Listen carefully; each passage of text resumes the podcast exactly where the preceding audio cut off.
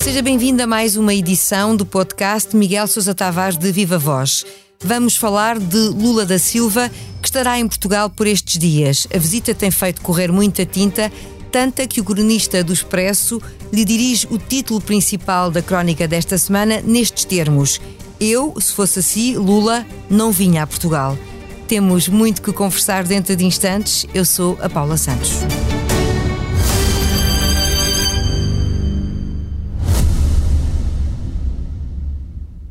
O Expresso faz 50 anos. Celebre connosco e torne-se assinante em expresso.pt. Olá, Miguel. Viva Paula. Estamos perante a visita de um presidente de um importante país com o qual Portugal tem uma relação especial. E, no entanto, se estivesse no lugar de Lula da Silva, o Miguel pensaria duas vezes antes de embarcar. Porquê? Porque desde o princípio que a visita dele está, está transformada numa atrapalhada do lado português, primeiro os termos em que foi feito o convite, porque quem não devia ter feito, que foi o Ministro dos Negócios Estrangeiros, eh, que é um trapalhão habitual nestas coisas, eh, passa a expressão, e depois pela forma como ele, primeiro, começou a ser atacado pela extrema-direita, pelo Chega, sobretudo, dizendo que era um ladrão e que era um corrupto e que não vinha fazer nada a Portugal, depois pela pelo facto de não quererem que Lula da Silva falasse na cerimónia do 25 de Abril, ele a quem o Brasil deve a restauração da democracia e da liberdade plena contra Bolsonaro, e finalmente porque Lula da Silva foi ao Brasil fazer um discurso que tem que ver com a política externa do Brasil, e parece que em Portugal não se admite que o Brasil tenha uma política externa que não seja concordante com a nossa. E portanto está montado um caldinho de político para receber o presidente do Brasil, como se ele fosse, como se o Brasil fosse ainda tributário de Portugal. Isto é um reflexo colonial com 200 anos de atraso que verdadeiramente me deixa espantado. Quer dizer, eu tenho lido uma quantidade de gente que acha que é preciso dar lições de política ao presidente brasileiro quando ele cá vier. Ainda hoje vi a Ministra da Defesa a dizer que, que ia explicar a Lula da Silva como é que é a posição de Portugal em relação à Ucrânia e eu fiquei a perguntar, mas será que ela vai ter a ocasião de ter um, um tete a tete com o Presidente do Brasil e que ele vai estar disposto a ouvir a explicação da Ministra da Defesa? Talvez fosse mais interessante que ela explicasse porque é que nós mandamos tanques para a Ucrânia e mandamos um navio para o mar que para por falta de combustível, porque isso sim é que era uma coisa que, engraçada dela explicar ao Presidente do Brasil. Mas enfim, quer dizer, o que eu acho absolutamente extraordinário é que eh, Portugal, os portugueses que desconhecem tudo sobre o que seja a política externa do Brasil, eu já não estou aqui a falar da questão de fundo, podemos ir a isso, sobre o que Lula disse na China, mas desconhecem que o Brasil tem uma política externa que é tributária do célebre movimento dos não alinhados, que nasceu em Bandung, na Indonésia, e que o Brasil tenta restaurar hoje em dia e que faz parte dos BRICS, que, que, é uma derivação disso, embora uma vertente mais económica do que política, mas o Brasil tenta liderar e tenta ser parte liderante de um movimento de não alinhados contra os dois blocos, os três blocos que se estão a formar neste momento, o bloco China-Rússia e o bloco Estados Unidos-NATO-Europa. E é uma posição que, que já vem de trás, que é, é constante na política externa brasileira, não tem nada de novo, uh, e é preciso que entender, que nós não entendemos, que aquilo a que se chama agora com, com, com muita autoridade e com muita afirmação a ordem liberal ocidental, não é uma coisa que, que seja vista da mesma maneira na Europa e nos Estados Unidos ou em África e na América Latina, por exemplo. Mas a questão aqui é que a política internacional também mudou por força das circunstâncias. Olhemos então mais de perto para essas declarações feitas em Pequim pelo presidente brasileiro, que estão então no centro uh, destas polémicas mais recentes. Lula defendeu que os Estados Unidos e a União Europeia devem parar de encorajar a guerra e começar a falar de paz. Isto foi entendido como uma declaração de que lado está o Brasil neste conflito, não é? Do lado da Ucrânia. Mas o Miguel discorda dessa leitura. Paula, desculpe corrigi-la, ele não disse isso. Eh, estas coisas é preciso ser absolutamente rigoroso. Ele disse: os Estados Unidos uh, estão a encorajar a guerra, devem parar de encorajar a guerra e a Europa deve começar a falar de paz. Ele nunca disse que a Europa estava a encorajar a guerra. Ok, há aqui uma distinção entre os Estados Unidos e a Europa, em qualquer descaso, por um lado. Uh, parar de encorajar a guerra e começar a falar de paz. Exato. Mesmo assim, a sua leitura não é exatamente a leitura que é feita cá, que, de que esta será uma posição marcadamente contra a Ucrânia e ao lado da Rússia, ou pelo menos a colocar a Rússia e a Ucrânia em pé de igualdade, o que é criticável do ponto de vista europeu e português. Ele também não colocou a Rússia e a Ucrânia em pé de igualdade. Ele nunca condenou a Ucrânia e condenou a Rússia duas vezes. O Brasil votou duas vezes contra a invasão de, da Ucrânia pela Rússia e até posteriormente já em Brasília, numa recepção com o ministro, com o primeiro-ministro da, da, da Roménia, eh, Lula voltou a condenar a invasão da Rússia. Agora, é possível condenar a invasão da Rússia e ao mesmo tempo defender que esta guerra acabe eh, por um acordo de paz não, não se está ainda na fase de discutir como é que será o acordo de paz, agora só haverá paz se se avançar para negociações de paz. E foi isso que o Lula disse. Lula disse é tempo de começar a falar de paz, é tempo da Europa começar a falar de paz e não falar sempre de guerra. E Paula, eu tenho aqui já dito variadíssimas vezes, quer dizer, eu não me conformo que a única perspectiva que os líderes europeus têm para apresentar aos, aos 600 milhões de cidadãos da Europa é continuação indefinida da guerra, porque não há nenhuma outra agenda. E Lula da Silva, cujo país não é parte, é parte distante nesta guerra, disse uma coisa que, que nós europeus devíamos de facto pensar, quer dizer, é começar a falar de paz. Ponto final, foi isto que ele disse. Miguel, quando se aponta o dedo, como ele fez, uh, aos Estados Unidos e à União Europeia e não se defendem, por exemplo, sanções contra a Rússia e diplomaticamente se alimentam relações com Moscou, como ainda aconteceu esta semana com a visita do ministro dos Negócios Estrangeiros russos ao Brasil, não estará a, a ser dado um sinal de que está mais de um lado do que do outro? Não, quando se quer ser parte de um acordo de paz, deve ser equidistante. Basta, oh, oh, oh Paula, o Papa, o Papa disse coisas muito mais fortes sobre a guerra do que disse Lula da Silva. O Papa disse inclusivamente que a guerra não acabava porque havia negócios de armas envolvidos na guerra. Disse-o com todas as letras. Será que nós vamos contestar a vinda do Papa a Portugal em junho? Vamos contestá-la com a mesma força. Se passarmos em revista as declarações que o Papa tem feito sobre a guerra na Ucrânia e o facto do Papa se ter disposto a ir a Moscovo, se fosse também a Kiev, põe o Papa, do nosso ponto de vista, numa posição pró-Putin. Ora, de facto é preciso entender que para se chegar a um acordo de paz é preciso alguém que fale com os dois lados e alguém que tente compreender que é preciso pôr os dois lados em negociação para falar com eles. E o Brasil pode ser esse alguém, eventualmente? O Brasil, com certeza, pode ser. O Brasil, a França também, Macron também foi à China dizer coisas que ficou toda a gente escandalizado, porque foram dizer que ele destoava da posição europeia, mas quem é que define a posição europeia? Eh, Van der Leyen também fez um discurso sobre a China que, a meu ver, não define a posição europeia. Quem é que lhe passou o mandato para ir à China dizer que a Europa eh, está alinhada com os Estados Unidos no confronto com a China, por exemplo? Ninguém que eu saiba.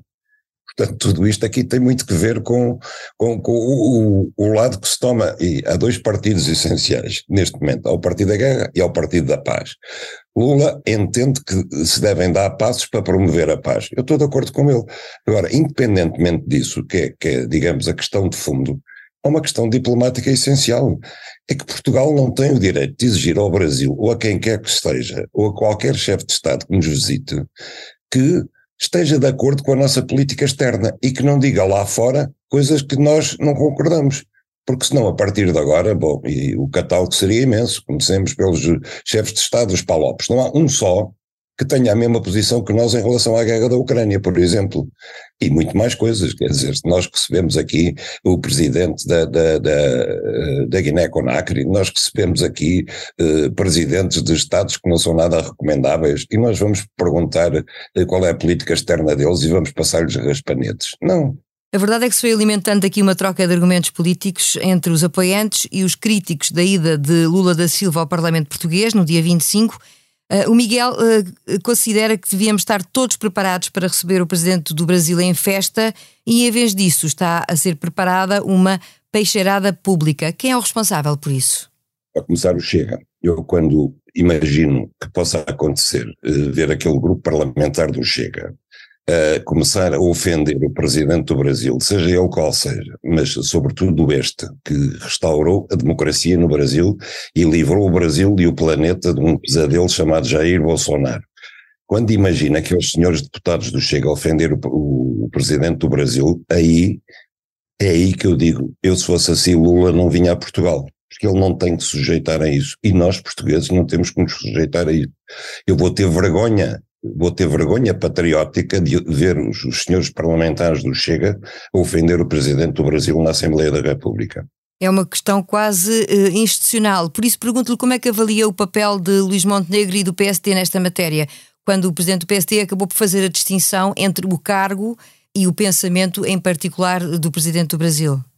Eh, fez pouco. Mais uma vez, Luís Montenegro foi atrás do Chega começou por eh, não ir atrás do Chega, começou por fazer essa distinção e no fim já acabou também a alinhar com as teses de que era preciso que Portugal se demarcasse publicamente do, do Presidente do Brasil. Aliás, também eh, membros do Partido Socialista disseram o mesmo, quer dizer, não conseguem perceber o essencial e de facto o essencial é que eh, quem nos visita representa Estados independentes e soberanos cuja política externa é independente e soberana, tal como a nossa, porque senão amanhã nós eh, sujeitamos a que o Presidente da República português vá lá fora e leve um raspanete, como já aconteceu, por exemplo, a lembrar da visita de Cavaco Silva à Finlândia, leva um raspanete público por causa das nossas políticas. Em relação à data escolhida, que também está no centro de muita discussão, o 25 de Abril, parece-lhe bem que tenha sido o dia também ele escolhido para uh, o Parlamento dar as boas-vindas ao Presidente? Atendendo à pacheirada que se está a preparar, acho que não. Acho que deveriam ter escolhido outra data cautelarmente. Agora que está escolhida, com, aquela, com aquele número que fizeram, que ele está lá no dia 25 de Abril, mas não está na sessão solene, porque há um intervalo de uma hora entre a intervenção de Lula e depois a sessão do 25 de Abril. Bom, é, é uma, é uma é uma artimanha, digamos assim, é uma artimanha para disfarçar a coisa. Eu acho que tudo isto é lastimável. Nós tivemos eh, todo o mandato de Jair Bolsonaro, Portugal andou ali a, eh, a manobrar para que não ter que convidar Jair para vir a Portugal, e estava na altura do presidente brasileiro vir a Portugal. Entretanto, Marcelo foi três vezes ao Brasil, duas em visita oficial, foi maltratado no Brasil, como vimos, e agora que de facto temos, tínhamos uma oportunidade para receber condignamente um presidente do Brasil que representa um Brasil democrático, nós vamos estragar tudo isto e, uh, opa, isto vai ter consequências diplomáticas, seguramente. Lula é um amigo de Portugal de longa data e eu não sei como é que ele vai reagir pessoalmente e como é que o Brasil reagirá diplomática e institucionalmente. O Miguel está pessimista, não acredita que vá sobrar algo de positivo no final desta visita? Eu espero que sim, quer dizer, eu espero que sim, eu espero que ele não tome a nuvem por Juno, espero que compreenda que, que, assim como o Brasil tem muitos, eh, tem muita gente de extrema-direita ignorante e buçal, também nós temos alguns, eh, mas sobretudo não é com esses que o Lula ficará sobretudo melindrado, é com é, é, com esta coisa de Portugal achar que pode eh, dar lições de política externa ao Brasil e condicionar a, a posição do Brasil em termos de política externa. É com isso que ele poderá ficar mais melindrado. Não há dúvida que esta será uma visita a que não vai faltar impacto por cá.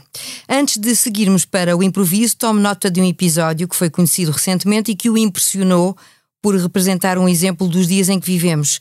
No Reino Unido, há pouco mais de um ano, uma professora foi obrigada a pedir desculpa a uma turma de raparigas por se ter referido ao grupo como com um boa tarde meninas.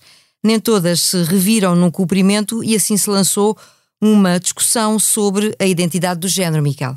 Olha, eu nem sei bem o que é que diga, quer dizer, eu, eu acontece-me várias vezes ir falar às escolas, há, às vezes só estão raparigas, outras vezes só estão rapazes, Será que eu agora vou ter que pensar duas vezes se tiver uma plateia de raparigas à frente e não posso dizer raparigas? Quer dizer, eu acho que isto chegou a um ponto. Ou estaremos perante sinais de intolerância demasiado não. acentuados, não sei. Uh, não, que, e começa me diz o Miguel? Acho que a maior, a mais velha delas tinha 16 anos, eram turmas de, de adolescentes, não é? Eh, não é sinais de intolerância, são sinais de, de, estupidez, de imbecilidade mesmo, quer dizer, e tudo isto acontece, eu acho que é fruto da ignorância, as pessoas que, eu tenho uma frase que uso às vezes que é, nunca tantos souberam uh, tão pouco sobre tantas coisas, e, e e isso tem que ver com as redes sociais, tem que ver com as pessoas acharem que aprendem rapidamente coisas que são complicadas demais e que às vezes é preciso muitos anos para chegar lá Porque há uma coisa que é saber pela rama e outra coisa é a sabedoria. E a sabedoria é uma coisa que vem com a intuição, vem com a experiência, vem com uh, viver os casos, vem com perceber o lado do outro, vem com sensibilidade e vem com bom senso, que é o que falta aqui nesta história. E é tempo de seguirmos para o improviso. Já nos começamos a habituar às discussões motivadas pelas revelações da Comissão Parlamentar de Inquérito à TAP. Esta semana há uma decisão do governo assumida pela ministra adjunta, Ana Catarina Mendes, que valeu a contestação de toda a oposição, com o PSD a admitir a apresentação de uma queixa-crime pela prática do crime de desobediência qualificada. Em causa a decisão do governo não partilhar o parecer jurídico que sustenta o despedimento com justa causa uh, da ex-CEO da TAP. É uma atitude que compromete a transparência do processo? Paula, em minha opinião, de todo. Quer dizer, isto é uma, é uma tempestade num copo d'água. Eh, eu acho que, para começar, a Comissão de Inquérito à TAP, eu já aqui tive a ocasião de dizer, eh, está a passar ao lado todas as questões que, que deveriam ser tratadas, tendo como, como pilar essencial uh, a própria empresa em si. Está a transformar-se num campo de batalha e de lavar de roupa suja entre a oposição e o governo, e como as coisas correram bem de, de, início eh, para a oposição e mal para o governo, a oposição não larga o osso e neste momento qualquer coisa que diga respeito à TAP é esmiuçada até ao fim. Com prejuízo, obviamente, para a imagem da empresa, numa altura em que a empresa precisava ter uma imagem boa, porque parece que eh, querem vendê-la no mercado. Em relação a esta questão, para já, o crime de desobediência qualificada, a mim parece uma anedota. Mas depois, analisando os argumentos do governo, eu não vou discutir se, se o argumento de que, eh, de que este caso, que, que, tem que ver com o despedimento da CEO da TAP, está ou não fora do prazo definido para os trabalhos da comissão de inquérito que terminavam vão até 2022 e o despedimento foi já este ano, portanto estaria fora de prazo. Em princípio, acho que sim, mas pronto, essa não é a questão principal. A questão principal é esta: o governo resolveu, a certa altura deste ano, despedir a CEO da TAP. E resolveu despedi-la na sequência do despedimento anterior da, da administradora executiva Alexandra Reis. Se o governo não tem despedido a CEO da TAP, neste momento tínhamos a oposição toda em cima do governo para ele despedir a CEO da TAP. Não tenho nenhuma dúvida sobre isso. Uh, na sequência do despedimento de Alexandre Reis, caíram os dois responsáveis políticos pelo, pela indemnização dos 500 mil euros, Pedro Nuno Santos e Hugo Mendes. E a seguir caiu a CEO da TAP, que foi quem formalmente quis o despedimento e assinou o despedimento. Ora bem, a partir daqui põe-se a questão, evidentemente ela vai para tribunal e conhecendo eu a legislação de despedimentos, acho que tem uma altíssima probabilidade de vir a, a ser o despedimento declarado nulo ou ilegal e ela receber uma imunização que será bastante maior que aquela que Alexandra Reis recebeu. É aqui que o governo Uh, invoca o interesse público para não apresentar à oposição, como ela quer, os pareceres jurídicos em que se fundamentou para, uh, em que se baseou para fundamentar o despedimento de Cristina Oguier. Eu acho que o governo tem razão. Vamos lá ver. Isto vai acabar em tribunal, a dona Christine vai apresentar o seu caso, os seus argumentos jurídicos, e o governo vai apresentar os seus. E os seus, obviamente, vão ser baseados nos pareceres jurídicos que pediu para fundamentar o despedimento. Se o governo tornar públicos agora os pareceres, a CEO da TAP vai ter um longo prazo e os seus advogados para se prepararem já para tribunal. Ficam já a saber qual é a argumentação que o governo vai apresentar em tribunal. E, portanto, de facto, o governo está já a partir em desvantagem. E há, de facto, um interesse público em que o governo não mostre as cartas do jogo antes de chegar a tribunal. Isto é o mesmo que o governo do que agora a Comissão Parlamentar de Inquérito pedir aos advogados da Dona Cristina Ornier que lhe apresentem o, uh, os fundamentos da defesa que eles vão apresentar em tribunal. Não faz nenhum sentido e de facto é preciso tirar aqui algum sentido de Estado que o PSD não tem para perceber o que está em jogo. Eu tenho visto, por exemplo, uh, para além de, de, das declarações dos políticos, tenho visto uh, cidadãos nas caixas de comentários dos jornais a dizer que isto é suficiente para que o presidente demitisse o governo. Quer dizer, as pessoas também têm que ter algum juízo, têm que perceber que para demitir o governo, um governo tem funções, tem maioria absoluta, tem um mandato de mais dois anos e meio uh, está no meio de uma turbulência económica e tudo isso, e demitir o governo por causa disto, com o fundamento de que isto compromete o regular funcionamento das instituições, é uma anedota, quer dizer, é de facto uma anedota. Eu acho que o governo, pura e simplesmente, não tem que estar a mostrar uh, todos os papéis internos que fundamentam decisões suas. Então o Miguel não partilha da teoria de que pode haver aqui uma falta de sustentação e daí eh, há, há quem pense assim que essa não partilha de informação pode significar alguma fragilidade na defesa que o governo estará a preparar. O Miguel acha que pode não ser por aí. Não, nem é a altura para discutir isso, porque isso vai ser discutido em tribunal. Quer dizer, a Comissão Parlamentar de Inquérito não pode, nem tem interesse nenhum, não há interesse público nenhum em que ela discuta se há ou não sustentação eh, e legitimidade para, para ter despedido a CEO da TAP. Este não é o momento nem o local para fazer essa discussão. Uma vez que a senhora já anunciou que vai para tribunal, aí é que se fará a discussão e aí é que o governo tem que se defender. Agora, estar a Comissão Parlamentar de Inquérito a fazer um pré-julgamento judicial do despedimento é uma coisa que não tem cabimento de espécie alguma. Nenhuma. A TAP e, sobretudo, Lula. Chegamos ao fim de mais um episódio do podcast Miguel Sousa Tavares de Viva Voz. A sonoplastia esteve a cargo do João Martins. Já sabe a opinião à sexta-feira.